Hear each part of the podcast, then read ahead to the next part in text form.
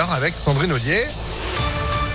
Bonjour Sandrine. Bonjour Phil, bonjour à tous. À la une des polémiques à Lyon et la première qui fait beaucoup parler, celle autour des nouveaux urinoirs installés la semaine dernière. Il y en a 16 au total. Ils sont écologiques. On les trouve dans différents endroits de la ville.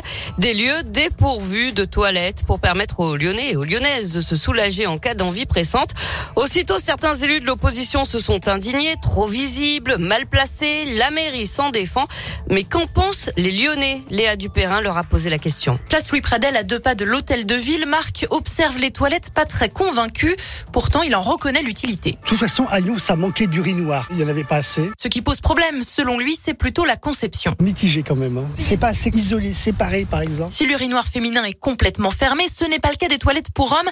Et c'est ce qui choque un peu Nina, qui prend les choses avec le sourire. Quand même un peu d'abri pour euh, les messieurs, pour cacher. C'est intime, hein Vous trouvez pas?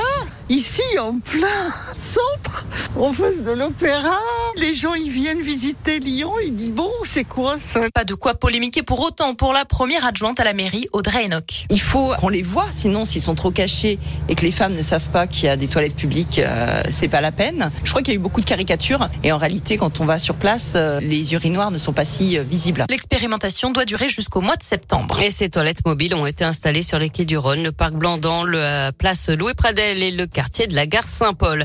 Et puis la municipalité de Lyon doit faire face à une autre polémique. Pierre Olivier, le maire du deuxième arrondissement, pointe du doigt de l'argent public gaspillé. La municipalité louerait en, en effet des locaux rue de la République, sauf qu'ils sont vides depuis cet été. Il a posté une vidéo sur Twitter pour le prouver. Ça coûte quand même 70 000 euros par mois selon lui. L'actualité, c'est aussi ce drame de la route. Trois jeunes lyonnais ont perdu la vie dans un choc frontal sur une départementale du Vaucluse hier en fin d'après-midi, d'après le Dauphiné libéré. Les victimes avaient entre 19 et 21 ans. Les conducteurs des deux véhicules ont été blessés. L'un grièvement, c'est un dépassement dangereux qui pourrait être en cause. Pas de blocage de la raffinerie de Fézin ce matin. Les agriculteurs et les routiers ont repoussé leur mobilisation. Ils ont obtenu un rendez-vous avec le préfet de région. Les remorqueurs dépanneurs, eux, prévoient une mobilisation demain. Une menace de ne pas intervenir sur les routes et autoroutes pour le compte des sociétés d'assistance. Ils réclament des augmentations de salaire. Ils ont prévu de manifester demain après-midi avec leur camion de remorquage sur la 6 selon le progrès. Et puis Trenitalia étend son offre entre Lyon et Paris de deux allers-retours par jour. Elle est passée à trois depuis hier et cinq sont prévus à partir du mois de juin. La compagnie ferroviaire italienne a transporté 150 000 voyageurs depuis un peu plus de trois mois avec un taux de remplissage de 87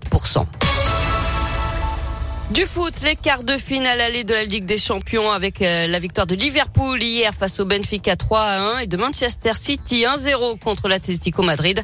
La suite ce soir avec Chelsea, Real Madrid et Villarreal, Bayern Munich.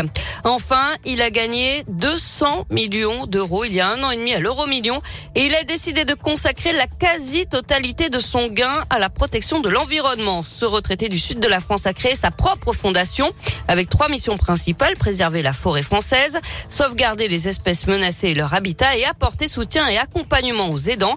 Dans une interview au Parisien, il explique qu'il n'a jamais eu le rêve d'acquérir des bateaux, des châteaux ou des voitures de sport. Il voulait donner du sens à cet argent tombé du ciel. Ah bah là pour le coup ouais, ouais bah dis donc euh, waouh c'est ce qu'on appelle être généreux avoir la main sur le cœur 200 millions d'euros euh... Oh, si lui en reste un petit peu je peux donner mon rib oui moi aussi je suis pas s'il n'est pas un million près nous, voilà. nous ça changerait bien euh, notre vie merci beaucoup Sandrine on va parler pouvoir d'achat dans quelques minutes vous êtes de retour à 9h À tout à l'heure. Allez, 8h35. Météolion.net